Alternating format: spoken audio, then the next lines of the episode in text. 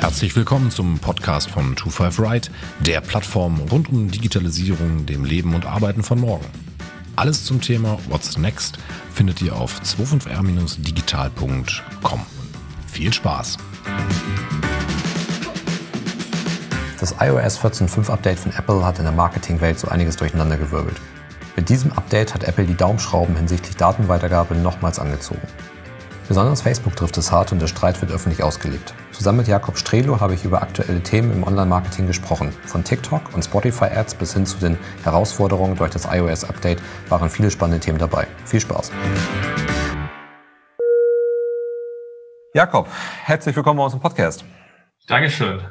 Freut mich, dass du dir die Zeit für uns nimmst. Bevor wir in das Thema starten heute, vielleicht äh, erzählst du einmal kurz, wer bist du und was machst du eigentlich? Ja, ich bin äh, Jakob Strillo, bin seit bisschen mehr als zehn Jahre jetzt mittlerweile im Social Media unterwegs. Habe tatsächlich bei SchülerVZ und so weiter angefangen und habe damals noch als Schüler mich über Social Media hochgetauscht, von einem Luftballon bis zu einem Auto und hatte so meine ersten Berührungspunkte. Okay. Und äh, habe das Ganze dann äh, nach der Schule professionalisiert und bin heute einer der am häufigsten zertifizierten Facebook-Spezialisten in Deutschland und habe meinen Fokus auf ja, Advertising bei Facebook und Instagram gelegt und mittlerweile auch sehr, sehr viel auf TikTok. Okay. Das heißt, äh, du berätst in erster Linie Unternehmen. Genau, das ist der eine Part, dass wir beraten oder Audits machen. Äh, der andere ist aber auch, dass wir wirklich operativ in die Werbekampagnen reingehen, diese für andere Unternehmen schalten. Da legen wir halt einen sehr, sehr hohen Fokus auf den Content, weil das Technische ist mittlerweile echt schon ziemlich weit. Äh, und in unseren Augen hat den höchsten Hebel das Creative. Und da testen wir wirklich 30, 40 verschiedene Creatives von Videos über animierte Grafiken äh, bis hin zu verschiedenen Texten und Copies gegeneinander, um so die höchste Rentabilität äh, ja, für den Kunden zu erreichen. Hm. Okay. Wie, wie, wie, wie guckt ihr denn so auf das vergangene Jahr? Also seit, seit März, April letzten Jahres? Ja, mit gemischten Gefühlen. Weil ich glaube ja, die, die, die Marketing-Spendings, die sind ja, glaube ich, im zu Beginn des ersten Lockdowns massiv runtergegangen, ähm, was man dann ja auch in den Geschäftszahlen von Facebook und Co. gesehen hat. Aber wenn man jetzt sich mal Geschäftszahlen anguckt von den Unternehmen, dann sehen die ja wieder sehr, sehr gut aus. Wie guckt ihr auf das Jahr? Wie ist auch, auch vielleicht, wie ist, wie ist auch das Verhalten in den sozialen Medien? Wie hat sich das verändert? Äh, was ist da passiert? Ja, die, die Nutzer sind auf jeden Fall viel mehr unterwegs.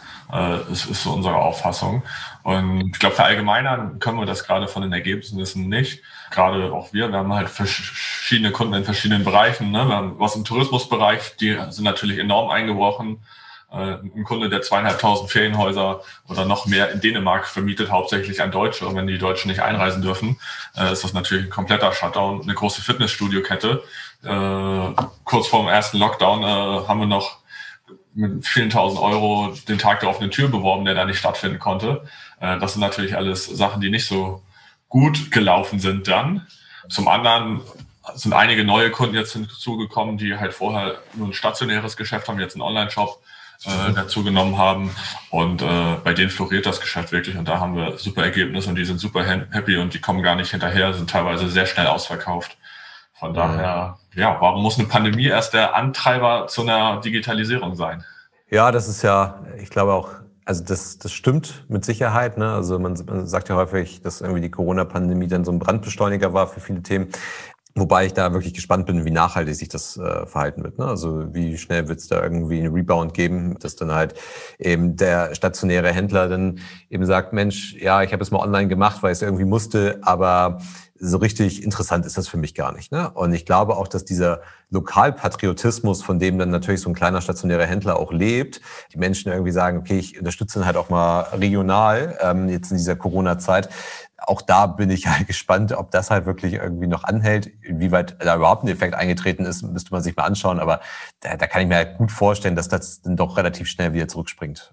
Ja, klar. Also, da bin ich voll, voll bei dir. Äh, was, was wir aber halt auch sehen, gerade bei den lokalen Geschäften hier aus Schleswig-Holstein, dass es sehr, sehr viele Urlauber auch gibt, die halt sonst hier mhm. Urlaub gemacht hätten äh, und dann Souvenirs oder bestimmte Produkte von hier sozusagen gekauft hätten oder mitgebracht haben. Äh, ne? Das eine ist eine kleine Marmeladenmanufaktur äh, direkt an der Ostsee und die leben halt eigentlich vom Tourismus und von den Urlaubern, die dort äh, jedes Jahr auf den Campingplätzen etc. in der Nähe sind. Äh, und die bestellen jetzt einfach online in dem Shop, damit sie trotzdem ihre jährliche Ration beispielsweise an Sanddornmarmelade bekommen. Okay, wie verhält sich das? Du hattest eben auch gesagt, also die User auf den sozialen Plattformen sind viel, viel mehr unterwegs. Das hat ja mit Sicherheit auch irgendwie einen Impact auf Preise, was man da jetzt halt für zahlt, weil ich mir das halt vorstellen könnte, Mensch, es hat auf Facebook irgendwie viel mehr Werbefläche irgendwie zur Verfügung, weil sich viel mehr User bewegen, viel mehr User irgendwie interagieren. Hat man da irgendwas gemerkt? Hat sich das irgendwie verändert? Ja, also da hatten schon Schwankungen, äh, gerade am Anfang, äh, dass die CPMs runtergegangen sind. Äh, mhm. Zum Black Friday hatten wir dann einen Allzeithoch, weil okay. dort einfach mega umkämpft war. Mhm. Und dazu kommt halt auch ja, der, der Nutzerzuwachs einfach auf den Plattformen. Ne? Man mag es irgendwie bei Facebook, äh, jedes, jedes Jahr tot gesagt, aber die wachsen weiter. Und wenn wir uns Plattformen wie TikTok oder Pinterest angucken, die haben enorm äh, Nutzerzuwachs in den letzten Jahren äh, mhm. verzeichnet. Und dementsprechend hat, haben die Plattformen da natürlich dann auch wiederum die Möglichkeit, mehr Werbe Plattform, ja, oder mehr Werbeplatzierungen sozusagen zur Verfügung zu stellen. Und gerade bei TikTok sehen wir das halt, dass wir irgendwie ein CPM von 50, 60 Cent bis maximal 1,30 Euro haben. Und das ist natürlich im Verhältnis zu anderen Plattformen, ne, Facebook oder LinkedIn, extrem günstig. Ja. Okay. Wo du schon über TikTok sprichst, wie weit ist denn der TikTok eigentlich ist so in der, in der Masse der Unternehmen irgendwie angekommen? Ne? Also spielt das irgendwie schon eine relevante Rolle im Mix oder ist das, ist das dann eher noch untergeordnet? Weil es war ja, glaube ich, noch vor einiger Zeit, ich weiß gar nicht, wann die ihre Plattform gestartet haben, aber das war ja noch sehr exklusiv. Ne? Man konnte, da konnte es ja gar nicht jedes Unternehmen irgendwie machen. Mittlerweile geht's, glaube ich. Genau, jeder kann zumindest mittlerweile einen Antrag stellen. Das geht seit wenigen Monaten. Dann kommt es aber auch auf die Funktionen an, die man hat. Ne? Wir als Agency haben halt äh, die Möglichkeit, auch in Beta-Tests mit reinzukommen, haben viele weitere Möglichkeiten. Wir können auch Hashtag-Challenges etc. einbuchen. Und in der breiten Masse ist TikTok leider noch nicht angekommen bei den Unternehmen ich sage immer so, wer jetzt auf TikTok startet, äh, wäre so aktiv wie wenn du vor zehn Jahren auf Facebook gestartet hättest, weil dort konntest du sehr günstig sehr viel Reichweite aufbauen und deine Marke stärken. Und wer das halt jetzt wieder verschläft, der hat dann im Endeffekt selber Schuld. Weil das ist die nächste Generation von Mitarbeitern, wenn es um Employer Branding geht, aber auch von den Käufern und Kunden deines Unternehmens, die du dort jetzt, ich sag mal, dir heranzüchten kannst. Mhm. Wie sieht's denn da um die Zielgruppe aus? Also ich meine, man hat das ja bei TikTok eine Zeit lang und wahrscheinlich auch immer noch stark belächelt, was die Zielgruppe halt äh, angeht, ähm, dass halt eine sehr, sehr junge Zielgruppe ist. Ich glaube, die Zielgruppe wird wird älter. Also wenn ich dann halt irgendwie sehe, dass TikTok sogar schon Werbung bei der, in der Bundesliga macht, dann ist das schon, das geht man schon auf eine andere Zielgruppe. Aber kann ich denn das als Marke irgendwie auch ja, meine Zielgruppe erreichen oder muss meine Zielgruppe denn wirklich schon sehr jung sein? Ja, ich glaube, das Klischee, dass auf TikTok nur tanzende junge Mädchen sind äh, oder die Lip Sync machen, ist mittlerweile ad acta geworfen. Ja. Wir, wir haben einen Großteil der Nutzer, die auf der Plattform sind, die über 18 Jahre alt sind. Mhm. Und äh, wir sehen das auch an dem Content, der dort gespielt wird. Ne? Da, da ist viel schon im äh, Wissensfaktor dabei, äh, Aufklärungsarbeit wird dort geleistet. Wir haben im, im Finance-Sektor einiges da. Wir haben Banken, die dort aktiv sind, verschiedene Edeka-Märkte.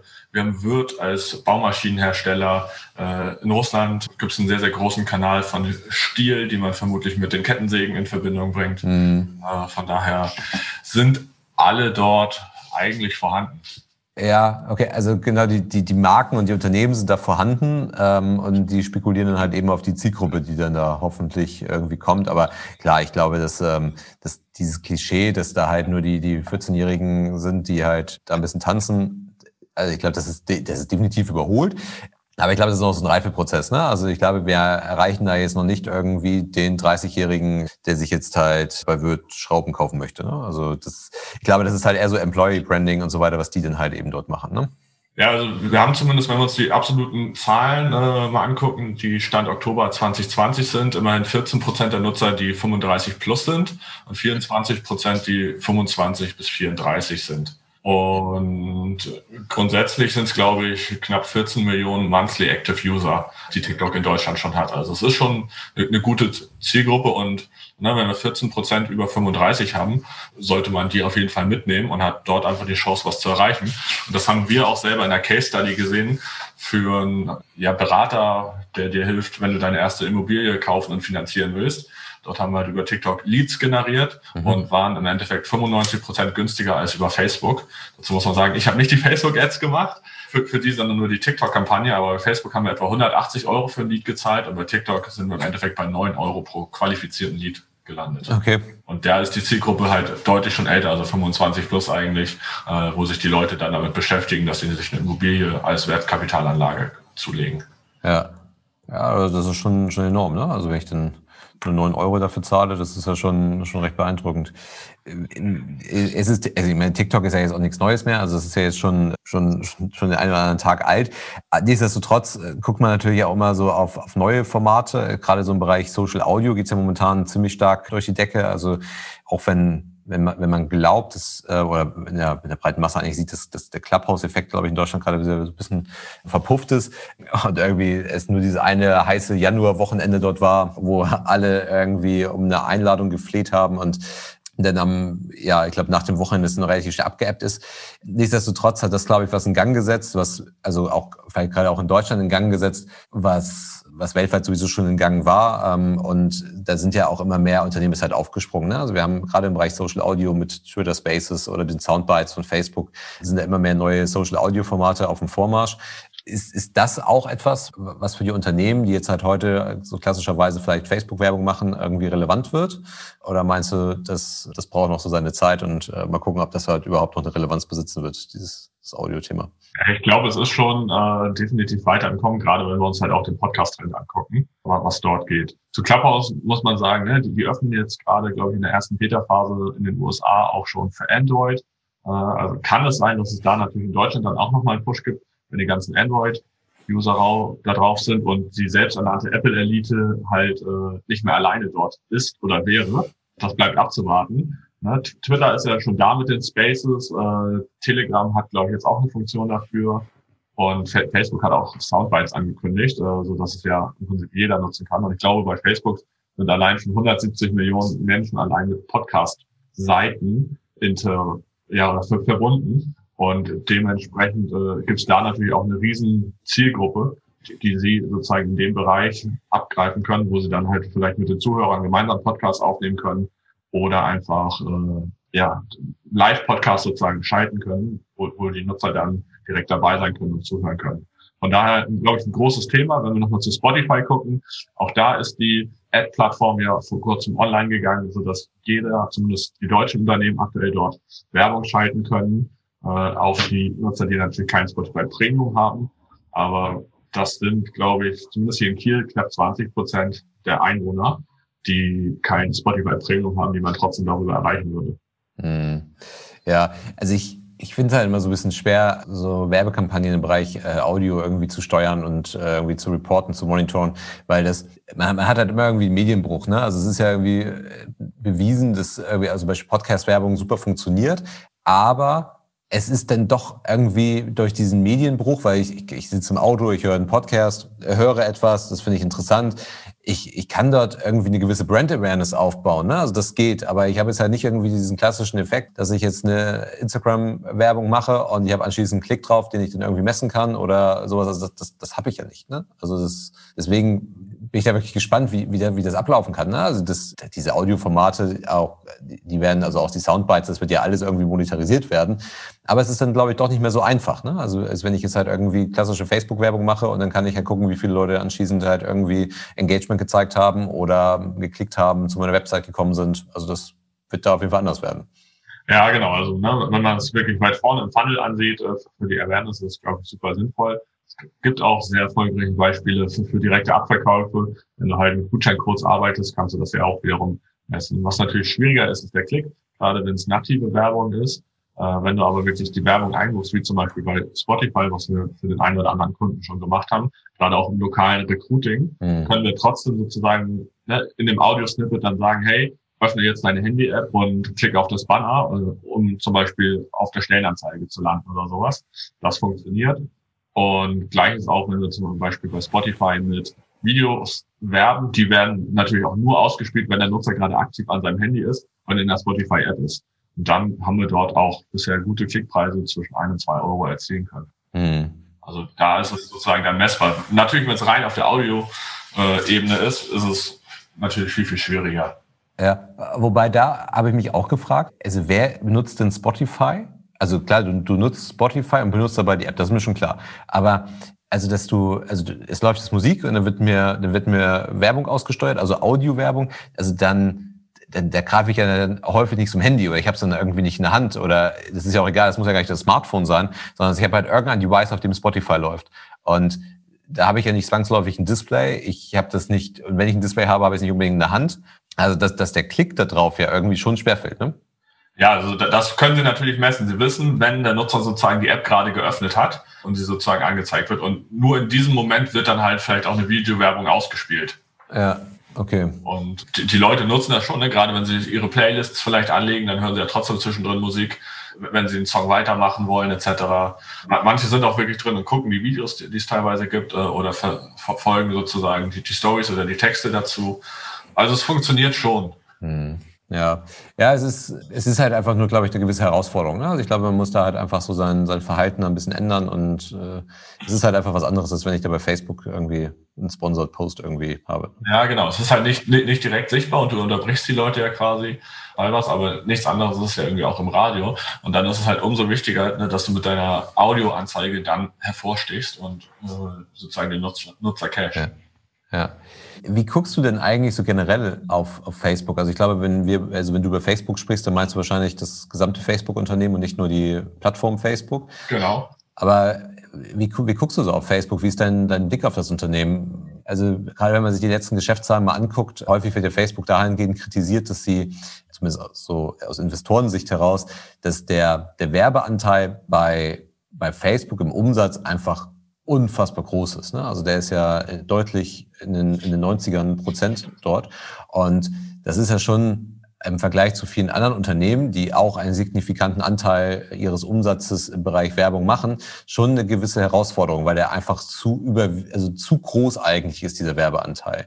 Also das, das lässt Facebook ja einige Aktion durchführen, die es erstmal gar nicht so schlüssig erscheinen, ähm, weil sie einfach zu stark eigentlich abhängig sind von diesen Werbeerträgen. Und dazu kommt ja irgendwie noch, dass die, dass die Plattform Facebook, das ist nicht das Unternehmen Facebook, aber die Plattform Facebook dann doch irgendwie schon gar nicht mehr so die große Relevanz besitzt. Also wie ist das bei euch? Also ich, ich würde jetzt mal tippen, dass der überwiegende Anteil eurer Facebook-Kampagnen dann eigentlich eher die Instagram-Kampagnen sind, oder? Ja, da muss ich tatsächlich widersprechen. Also das wird tatsächlich in der Regel noch mehr auf Facebook ausgespielt. Das Nutzerverhalten hat sich halt in meinen Augen in den letzten Jahren verändert, dass viel weniger Leute halt privat Inhalte veröffentlichen in ihrer Timeline. Ne? Hast du vor zehn Jahren noch gepostet, dass du jetzt äh, mit XY zur Party gehst oder sowas, konsumieren die Menschen heute halt viel, viel mehr oder sind dort in geschlossenen Gruppen unterwegs. Und das ist auch das, wo ich es am meisten tatsächlich äh, nutze, in geschlossenen Gruppen, gerade im Marketingbereich oder im Unternehmertum wo ich mich halt, halt austausche oder ne, im, im Handballbereich bin ich da ein bisschen unterwegs äh, und, und noch was Rezepte und Kochen und so weiter angeht, äh, wo ich mir dann einfach der Inspiration hole, ähnlich wie halt in Foren früher. Mhm. Da, das funktioniert und da ist halt, glaube ich, viel, viel wirklich dann in geschlossenen Communities oder halt der Inspirationsfaktor. Mhm. Und äh, gerade in der, sagen wir, etwas älteren äh, Zielgruppe funktioniert das noch sehr, sehr gut. Und Facebook ist äh, der Kanal mit dem höchsten Return on Invest äh, von allen Kanälen, die wir tatsächlich sehen. Du hattest es ja angesprochen mit den 90 Prozent, äh, die Facebook generell das Unternehmen nur aus der Werbung bezieht. Natürlich, das ist kritisch und da schiebt Apple ja jetzt auch sozusagen ein bisschen gegen an mit dem iOS 14.5 Update, ne, was nicht nur Facebook betrifft, sondern was alle äh, Nutzer betrifft oder alle Apps betrifft, die auf Apple-Geräten funktionieren über das neue ATT. Und dementsprechend äh, ist es kein Wunder, dass Facebook da natürlich äh, jetzt extrem gegen vor, vorgeht, um dort einfach ja sozusagen ne, das, das Geld sich zu sichern, damit die Einnahmen nicht fehlen. Mhm über das iOS-Update lass uns da gleich noch mal kurz sprechen. Ähm, bei, bei Facebook, also worüber ich noch nie so wirklich nachgedacht habe, aber wo du definitiv recht hast, ist dieser Return of Invest, weil du, ich würde mal sagen, also du, du hast eine ältere Zielgruppe bei Facebook, also jetzt im Vergleich zu Instagram oder erst recht zu TikTok, das, das, das wird so sein. Aber was vielleicht auch impliziert, dass diese Zielgruppe dann aber auch äh, finanziell einfach ein bisschen stärker dasteht. Ne? Und ähm, das ist ja auch dieses, dieses Thema, was Apple ja häufig spielt, ähm, dass einfach aufgrund dessen, dass das Smartphone schon recht teuer ist, du durchaus eine finanziell zahlungskräftigere Zielgruppe damit erreichst. Und so wird es bei Facebook wahrscheinlich auch sein, ne? Ja, genau. Also wir sehen es halt gerade auf den Apple-Geräten. Äh, ist natürlich in der Summe die kleinere Zielgruppe, aber die Zielgruppe mit den de deutlich höheren Warenkorbwerten und die sozusagen höheren Return on Invest bei uns dalässt. Dementsprechend ist das halt auch mit dem Update sehr problematisch. Und die Facebook-Nutzer, ja, sind alle Schichten da. Ne? Du musst halt äh, deine richtige Zielgruppe erreichen. Und das kannst du halt super gut auf der Plattform, weil sie einfach so viele Daten hat und davon lebt und das in den letzten Jahren aufgebaut hat, dass wir wirklich ganz gezielt die Leute ansprechen können und halt auch wissen, wer, wer hat vielleicht äh, das nötige Kleingeld, um sich dann halt vielleicht auch ein Peloton-Bike oder andere hochwertige Sachen ja, zu kaufen. Und wer halt eher weniger Geld hat oder weniger Geld ausgeben möchte, der bekommt halt vermutlich auch eher niedrigpreisigere Produkte angezeigt, die für ihn dann relevant sind und die er kaufen kann. Weil Facebook einfach das Kaufverhalten von den Nutzern kennt und weiß, okay, der kauft, sag ich mal, eher beim Discounter ein oder eher beim Premium-Bio-Supermarkt. Mhm. Und so haben sie halt super gute Cluster von jeder einzelnen Person. Ja, ja, hätte ich nicht so eingeschätzt. Also ich hätte eingeschätzt, dass so Facebook so die, die sterbende Plattform irgendwie ist. Ähm, also häufig, also wenn wir hier intern über Facebook sprechen, haben wir manchmal schon das Gefühl, dass Facebook eigentlich ganz gut tun würde, sich von dieser Marke irgendwie zu trennen. Auf, auf, auf welcher Basis denkt ihr das denn? Oder kommen da sozusagen die Worte raus? Ja, also es ist ja, es ist ja schon so, dass, also wenn man sich die, die Nutzerzahlen von Facebook mal anguckt, das ist ja schon, also jetzt ja, okay, es ist immer darauf an, kommt darauf an, welche Märkte man sich anguckt und so weiter. Aber das ist ja eigentlich schon rückläufig. Ne? Also ich glaube, dass die Plattform Facebook halt irgendwie den, den Zenit irgendwie erreicht hat und da irgendwie einen Peak auch überschritten hat. Und ich habe das Gefühl, dass halt die, die, Facebook, die, die Marke Facebook schon irgendwie so ein bisschen, ja, Schaden genommen hat in den letzten Jahren. Und das beides zusammen lässt eigentlich irgendwie darauf zurückschließen, dass es, es fällt halt irgendwie schwer zu erahnen oder irgendwie zu erkennen, wo, wo die Reise von Facebook irgendwie noch hingehen kann. Ne? Also auch bei auch Instagram ist ja schon auch etwas, was ja, auch, auch die haben teilweise mit, mit rückläufigen Userzahlen irgendwie zu kämpfen schon. Aber ich, ich glaube, dass perspektivisch die, die, die Umsatzkraft von Facebook nicht unbedingt in der Plattform Facebook liegen wird. Ja, das wird sich sehen. Ne? Natürlich äh, waren es keine Vorteile, dass es in den letzten Jahren die Datenskandale gab äh, mit Cambridge Analytica etc. Ähm, das merkt man schon und es ist auch unumstritten, dass sie sagen wir, im, im, blauen Facebook, also in der App, Probleme haben, da irgendwie eine, eine junge Zielgruppe zu erreichen, weil ich sage immer irgendwie, ja, du gehst halt auch nicht im selben Club feiern wie deine Eltern. Dementsprechend sind die Kids und die Gen Z halt vermutlich eher auf Instagram, auf Snapchat, TikTok etc dann mhm. unterwegs äh, und machen sich da halt vielleicht einen Account. Und wenn sie einen Facebook-Account dann haben, nur um vielleicht ein Instagram-Business-Profil zu bekommen, weil sie das mit einer Facebook-Seite verknüpfen müssen, etc., aber den halt nicht wirklich nutzen. Ja. Und äh, genau, also ich, ich glaube, das ist halt einfach so eine, so eine Bewegung, ähm, wo dem, dem Facebook irgendwie wenig entgegenzusetzen hat. Das ist so, so meine Beobachtung. Ne? Also, also damit meine ich, ist, da muss man ja immer trennen, ne? also die Plattform Facebook irgendwie wenig entgegenzusetzen hat. Ähm, weil das versuchen sie immer wieder umzukehren, versuchen halt neue Formate reinzunehmen, die aber in, in meiner Wahrnehmung halt bei Facebook eigentlich kaum irgendwie wahrgenommen werden oder wenig genutzt werden. Ne? Also gut, jetzt hat Facebook das Story-Format ja bekannterweise auch nicht erfunden, ähm, sondern er kopiert. Aber das halt, also das ist ja ein Format, was halt bei Instagram eigentlich Instagram ausmacht, ne, mittlerweile. Also es ist ja, ohne das Format würde Instagram nicht so dastehen, wie es heute dasteht. Und dieses Format in, in Facebook ist in meinen Augen absoluter Flop. Ja, also wir sehen immer schon wieder ein paar Ergebnisse da drin, äh, auch was die Werbeanzeigen angeht. Aber ja, Facebook hat es natürlich irgendwie schwer, da Fuß zu fassen, ne? auch mit neuen Funktionen. Ne? Facebook Dating ist vor einiger Zeit an den Start gekommen. Ich habe noch nie irgendwas in Deutschland wirklich darüber gehört, wo, wo sie halt in den ganzen Datingmarkt einsteigen wollten und wo sie meiner Meinung nach extrem viel Daten hätten und Potenzial haben weil sie einfach sämtliche Gewohnheiten von den Menschen kennen und so kannst du eigentlich eins zu eins äh, gute Matches für einen potenziellen Partner für dich finden. Das ist das eine. Und das andere, wo sie in meinen Augen viel, viel zu lange brauchen, äh, ist der Instant Checkout. Also, dass man direkt auf den Plattformen kaufen kann mit den Facebook- und Instagram-Shops. Das kann tatsächlich nochmal ein Vorteil werden, auch äh, mit iOS 14, 45. Ne? Wir sehen es im asiatischen Markt mit WeChat. Äh, dort findet eigentlich alles innerhalb dieser App statt. Und dass Facebook da so lange braucht, um das wirklich aufzubauen, dass die Unternehmen oder dass der Nutzer direkt innerhalb der Facebook-App die Produkte kaufen kann und dass es dann dahinter quasi eine Abwicklung gibt, quasi für den Shop und für die Bezahlung und äh, die Versandmöglichkeiten. Das erstaunt mich doch, weil sie seit Jahren davon reden, äh, ja. kommt und es einfach noch nicht da ist. Ja, und das ist, also sie reden davon, ich glaube, sie meinen halt einfach nur was anderes. Also man, man liest ja häufig die, die Meldung irgendwie Facebook Shopping, Instagram Shopping und was nicht alles kommen soll, irgendwie auch gerade jetzt in den Corona-Zeiten irgendwie Unterstützung des, ähm, des äh, lokalen Handels ähm, damit.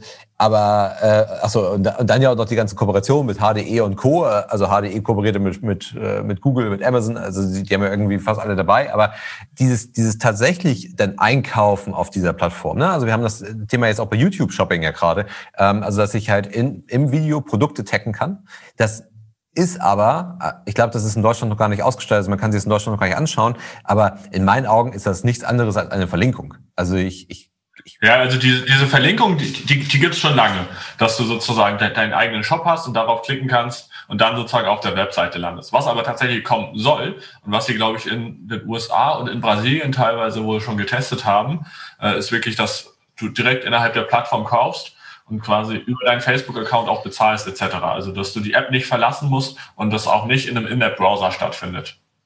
Ja, okay. Also, weil, weil das würde das Spiel ja nochmal verändern. Also das, das Definitiv, das wird das Spiel verändern. Äh, und dann ist sozusagen Apple auch mit dem iOS 14.5 Update ein bisschen ausgetrickst, weil der Nutzer die Plattform nicht mehr verlassen muss. Und innerhalb der App kann Facebook das tracken, was sie möchten. Äh, und sind halt nicht sozusagen auf die externen äh, Datenerfassungen äh, beispielsweise auf einer Webseite angeboten. Äh, ja, sind darauf nicht angewiesen, ne? Angewiesen, also, genau, so heißt es. Ja. Also da, das wäre ein Gamechanger und äh, darauf warte ich seit Monaten. Ja, also das, ähm, das, das wäre tatsächlich interessant, wenn das, wenn das wie, wie angekündigt dann auch irgendwann mal passiert. Die Frage ist ja, was dann halt, also die Frage ist ja, wie sich das monetarisieren lassen. Also kriegen Sie denn nachher eine Umsatzprovision da drauf? Wahrscheinlich schon. Marktplatz wie halt auf Amazon, ne?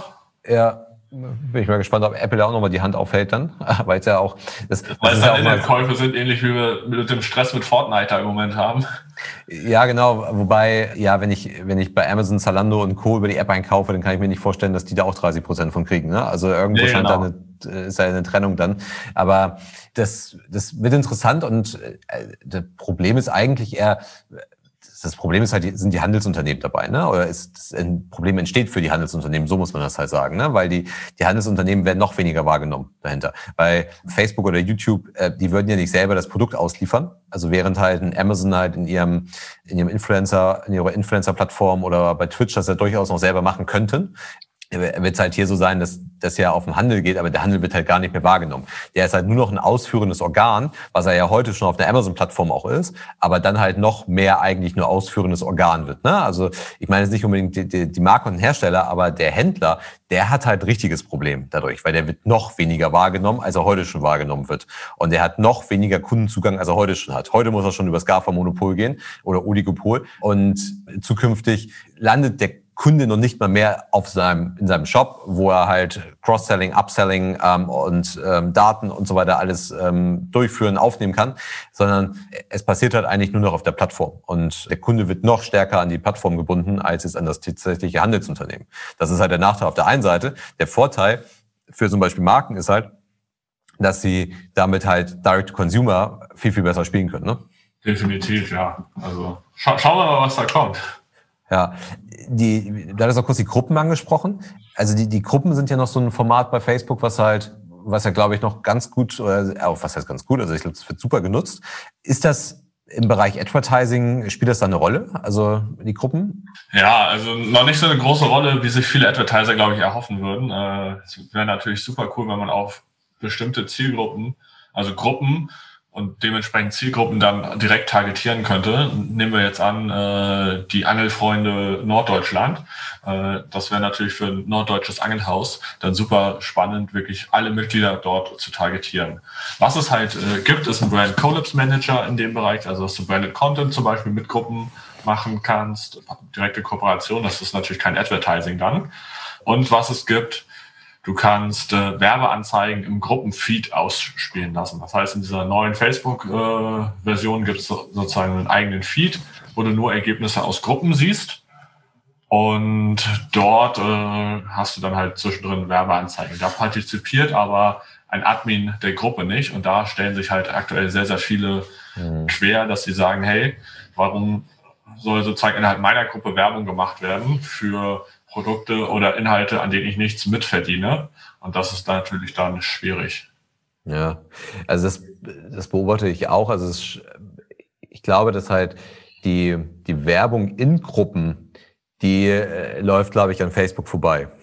Aktuell ja, ne? also weil es direkte Kooperationen und Partnerschaften sind, die man halt mit dem Gruppenadmin ausgetüftet werden. Und das finden die Gruppenadmins natürlich gut. Aber langfristig muss Facebook sich dann natürlich auch irgendwas überlegen, dass sie da im Idealfall mitverdienen äh, und da einen, einen, guten Weg finden, wie sie da auch mit ihren Admins klarkommen, weil die sorgen im Endeffekt ja für Klarheit und dass die Regeln eingehalten werden etc. Und dass der ja. Nutzer sozusagen ein positives Erlebnis auf der Plattform hat. Ja, ich glaube auch. Also das, das, ist schon irgendwie erforderlich, ähm, weil der, der Admin, der kriegt es auch gar nicht gehandelt. Und wie gesagt, Facebook muss da, glaube ich, Interesse daran haben, das zu tun. Und ich glaube, der Admin wäre ja auch, wäre ja auch froh, wenn ihm jemand halt auch das Managen der Kooperation da irgendwie abnehmen würde und er einfach diese Werbung dort freischalten kann. Wobei ich mich frage, inwieweit es akzeptiert wird. Es sind Werbeanzeigen wie, wie, wie alle anderen auch, in meinen Augen dann.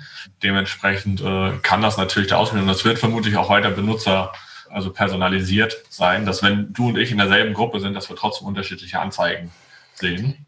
Ja, die, aber dennoch halt im gewissen Kontext dann halt sind, ne? Also weil die, die Gruppe gibt ja einen guten Kontext vor und das ist ja auch, glaube ich, ähm, genau, der eigentliche Wert dieser Gruppe. Ne?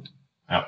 Für, also zumindest für den Werbetreibenden, ne? Weil ich halt ziemlich zielgerichtet, wenn ich halt äh, in der, in der Gruppe fürs ähm, für Kochen bin, dann muss ich da halt keine Werbung für Sport machen. Ne? Also das ist ja gerade die Streuverluste dort zu reduzieren, ist der Wert für den Werbetreibenden. Definitiv. Also das Umfeld äh, ist halt sehr, sehr gut und äh, wird in den meisten Fällen hochwertig sein. Dementsprechend sollte man das natürlich dann auch so nutzen. Ja, ja. Jetzt hatten wir eben schon mal dieses, dieses äh, berühmt-berüchtigte äh, Apple iOS Update 14.5 angesprochen.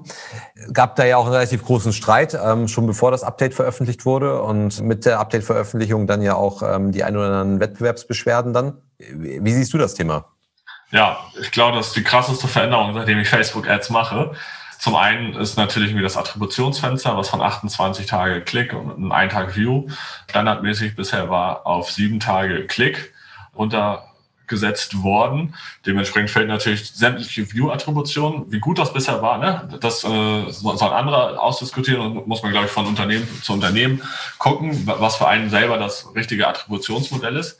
Aber es ist natürlich äh, sehr, sehr verändernd, äh, gerade wenn wir uns das angucken bei einigen Kunden, irgendwie, wo es halt längere Kaufentscheidungsprozesse gibt von, was weiß ich, 60, 90 Tagen. Es ist natürlich schwer dann abzubilden, dass der Nutzer vor zehn Tagen vielleicht dann jetzt auf eine Facebook-Ad geklickt hat. Bisher war es halt möglich, das zu erfassen äh, und den Touchpoint sozusagen mitzunehmen. Das wird jetzt nicht mehr der Fall sein. Und das andere ist halt dieses, äh, ja, dass, dass, die Leute halt mit dem Update zustimmen müssen, dass Facebook die Daten erfasst und dass standardmäßig ein Opt-out erfasst ist.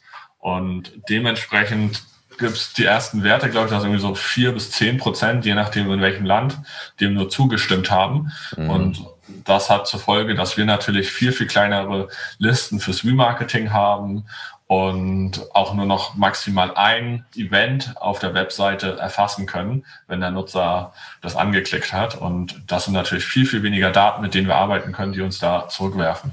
Aber welche Daten sind denn davon eigentlich betroffen? Weil in der App selber kann ja zum Beispiel wir mal Facebook oder ich glaube auch eBay Kleinanzeigen zum Beispiel, glaube ich, auch äh, stark davon betroffen. Aber in der App selber kann ich ja eigentlich weiterhin alles tracken. Aber genau. gerade die Schnittstelle, also ich bekomme weniger Daten, doch, also ich bekomme eigentlich weniger Daten, ne? Und es gehen auch weniger Daten raus. Genau. Innerhalb der App bleibt eigentlich alles so, wie es ist. Da werden alle Daten erfasst. Und genau deswegen sollte Facebook in meinen Augen auch mit diesen Shops und dem Checkout innerhalb der Facebook-App so, so weiter vorangehen, weil da können sie mit den Daten machen, was sie wollen und alles erfassen und erheben. Mhm. Aber außerhalb, ne, wenn du auf eine Werbeanzeige klickst oder dann in eine andere App geleitet wirst etc., haben wir halt viel, viel weniger Daten. Und gerade in dieser sehr kaufkräftigen Apple-C-Gruppe wird das für enorme ja, Einschnitte sorgen. Ja, ja. Ja, so habe ich das noch gar nicht gesehen. Ne? Also ich habe noch gar nicht diesen, diesen Aspekt gesehen, dass, dass Facebook oder auch egal wer eigentlich tunlich versuchen sollte, möglichst viel in der eigenen App dadurch zu halten. Und diesen Schritt haben sie dann einfach in den letzten Jahren, der immer groß angekündigt war, den sind sie einfach nicht gegangen. Ne? Und äh, dann wäre die Welt jetzt, glaube ich, ein bisschen, bisschen andere. Wobei, also wenn ich jetzt mal so an Apps denke, wie zum Beispiel eBay Kleinanzeigen, an Spiegel, also Spiegel Online, ähm, dann ist es natürlich auch so gut, was, was können die machen? Ne? Also die, die zeigen Werbeanzeigen an, die ja meistens auch aus irgendeinem anderen Netzwerk heraus stammen und die können jetzt halt eben nicht diese, das, wo sie hin verlinken, hier in ihre eigene App reinziehen. Ne? Also ich glaube, Facebook hat da schon noch ganz gutes Potenzial, aber zum Beispiel für eBay Kleinanzeigen wird es dann halt dünn. Ne? Ja, genau. Du hast natürlich bei eBay Kleinanzeigen die Möglichkeit, selber auch deine Beiträge hervorzuheben etc. Äh, kann auch super gut funktionieren, wenn du das einfach mal machst und das ist auch gar nicht so teuer. Ne? Jobangebote oder bestimmte Produkte dort einfach mal zu bewerben, wenn du als gewerblicher Händler dort aktiv bist.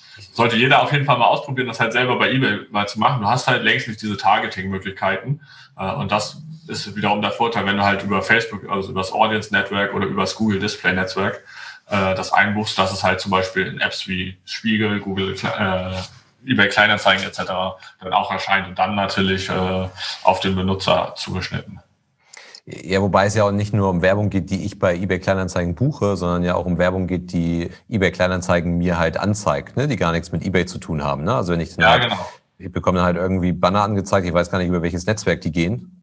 Dann, also ob das auch ja, Google, Facebook äh, sind beide dabei. Aber was ja. du halt machen kannst, wirklich äh, auch direkt bei eBay Kleinanzeigen Werbung buchen. Das heißt, du musst ja. nicht nur deinen Schreibtisch, den du verkaufen willst, dort hervorheben, sondern du kannst halt beispielsweise auch dein Online-Coaching oder deine Lead-Kampagne oder sowas. Genau. Genau, das, das, das kann ich halt machen. Die, die Frage ist halt, also den, ich glaube, dass das ein Werbeumsatz ist für, für eBay Kleinanzeigen, der gar nicht so groß ist, ne? Also, sondern ich glaube halt gerade dieses Aussteuern von, von Werbung aus dem, aus dem Audience Network von, ähm, keine Ahnung, von, von Facebook, von, von Google. Ich glaube, das, das ist halt, das ist halt interessant und da fehlen denen jetzt halt jegliche Zahlen. Ne? Das kann gut sein, äh, kenne ich keine Zahlen, kann ich nicht mehr zu sagen. Also denen, denen fehlt halt alles, ne? Also sie, sie kriegen das halt einfach, das Einzige, was sie noch getrackt kriegen, ist wahrscheinlich, dass geklickt wurde, aber sie haben halt keinerlei Target mehr, ne? was sie irgendwie erreichen können. Und ich weiß nicht, wie du es wie du es selber handhabst. Bist du iPhone-User? Ja, ich bin iPhone-User. Ja also bei wie vielen Apps hast du das App-Tracking schon erlaubt? Äh, tatsächlich bei fast allen, äh, weil ich einfach weiß, was es bedeutet. Und das mhm. heißt ja nicht, dass ich im Endeffekt weniger Werbung ausgespielt bekomme, sondern ich bekomme dann, wenn ich es ablehne, Werbung einfach angezeigt, die nicht zu mir passt, die unpersonalisiert ist. Das heißt, ich, ne, als der kein Auto hat zum Beispiel, äh, würde dann vermutlich weiterhin Werbung für Reifen etc. bekommen, obwohl ich viel mehr mit dem Fahrrad fahre. Äh, oder dass ich plötzlich Werbung für Frauenrasierer bekomme oder sowas, weil einfach mhm. die Daten nicht da sind. Und dementsprechend habe ich Werbung, für die ich mich vermutlich mehr ärgern werde, weil sie nicht spezifisch zu mir passt. Ich freue mich natürlich mehr, wenn da Sachen sind, die tatsächlich auch zu mir passen äh, und da Relevanz herrscht. Mhm. Ja, also ich, ich habe es ehrlich gesagt relativ viel deaktiviert, also nicht erlaubt, äh, weil natürlich auch das so der Punkt, den irgendwie Apple am prominentesten spielt. Aber ich, ich finde, es, es wird schon großer Aufwand betrieben ne, seitens der, der App-Anbieter, ähm, weil ja es ist ja nicht einfach nur so, wollen sie es erlauben oder nicht, sondern meistens ist ja über so ein paar Slides, die man so durchgehen muss, wird dann halt auch erklärt, warum das eigentlich so ist. Ne? Und ich glaube, das ist auch ganz richtig. Was ich nicht so ganz verstehe bisher ist, dass so eine App nach dem nächsten eigentlich kommt. Ne? Also man konnte nach dem iOS 14.5 Update, konnte man halt einige Apps noch so benutzen, ohne dass die Nachfrage kam. Und irgendwie zwei Wochen später kommt plötzlich diese Nachfrage. Und dass man halt auch immer so ein bisschen genervt davon und irgendwie schon wieder und ach nee, komm, ich will einfach die App nutzen jetzt gerade. Ne? Ich will mir jetzt keine Slideshow angucken, warum ich jetzt dir die Erlaubnis geben sollte, sondern ich will jetzt einfach diese App nutzen. Ne? Ja, genau. Also es wird dann nach und nach ausgespielt. Äh, ich weiß gar nicht, ob äh, sozusagen die App-Anbieter dazu ein eigenes Update brauchen, äh, um das sozusagen einzubauen. Ich glaube schon, weil es ja so ein Framework ist, was da mit rein muss. Und von daher wird es vermutlich auch damit zusammenhängen, dass die Apps nach und nach erst sozusagen ein Update bekommen und das einbauen. Ja. ja und wenn sie das halt nicht machen, fliegen sie, glaube ich, aus dem App Store. Von daher, do or die. Ja, ja. Lass uns zum Abschluss noch mal so ein bisschen auf die, auf die nächste Zeit schauen, die da, die da vor uns steht. Wie, wie guckst du auf die nächste Zeit? So Thema Chancen, Thema Risiken.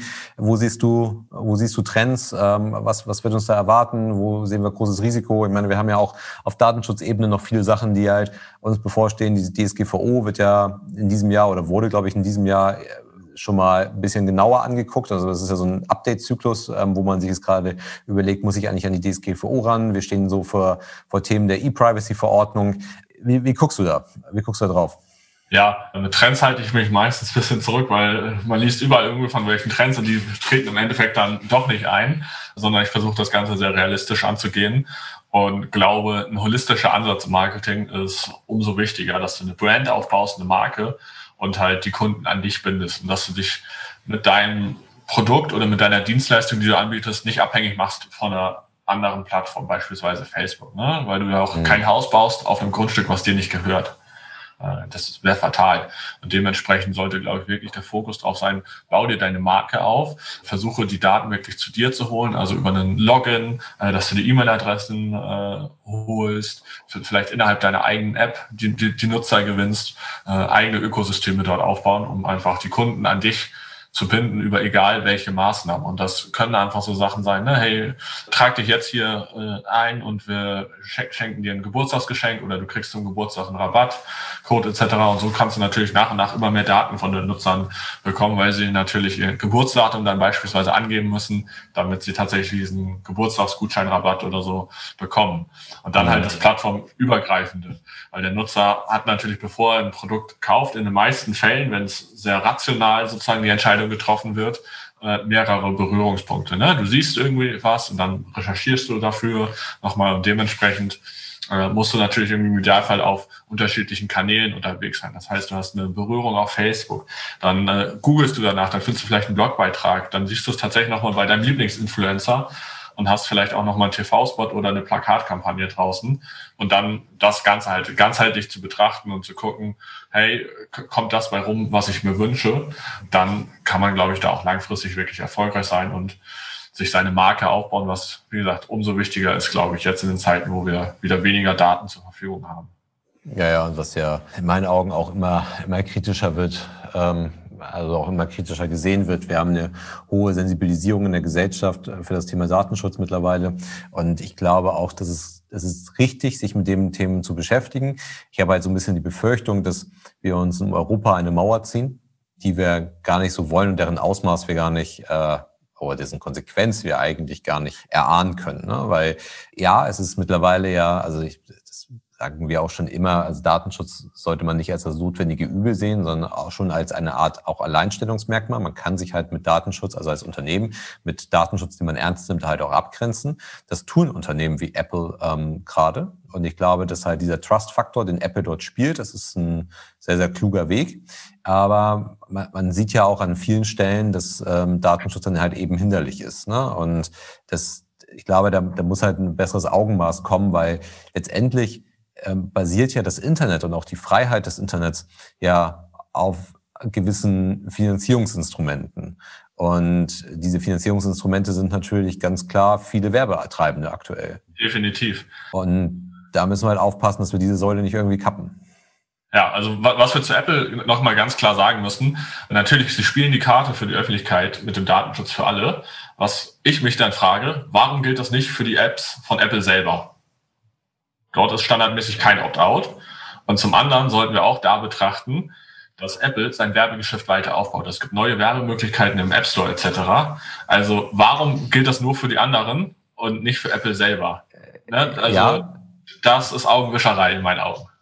Guter Punkt, wobei, was, wenn ich aus einer Apple-eigenen App rausklicke, was können Sie für Daten rausgeben, wie kann ich die nutzen? Ne? Das ist vielleicht so eine Frage, äh, wie, wie würde das überhaupt gehen? Aber ja, mit Sicherheit. Und ich glaube auch, das ist halt, sie haben, sie wollen halt diesen Trust-Faktor spielen, um den, um, um dann halt später die Opt-ins auch zu bekommen. Ne? Also sie wollen dann halt auch wirklich personalisierte Werbung aussteuern, aber am liebsten halt über Apple. Ne? Also Apple will das Modell halt für sich auch irgendwie monetarisieren. Genau, die wollen in den Werbemarkt größer rein. Genau. Und ich, ich glaube, dass halt deren Spekulation ist, dass die halt aufgrund dieses Trust-Faktors von den Usern mehr Daten bekommen. Ne? Also gegenüber Facebook ist, sind ja viele schon sensibilisiert. Ne? Was stelle ich bei Facebook rein? Was gebe ich Facebook für Daten? Und so weiter und so fort. So, und Ich glaube, dass Apple halt darauf spekuliert und ich glaube, das ist auch tatsächlich so. Die Leute vertrauen Apple eher als Facebook. Das kann gut sein, ja. Geben für Apple einfach mehr Daten. Und Apple sagt einfach, okay, ich gehe, ich gehe sorgsam mit deinen Daten um.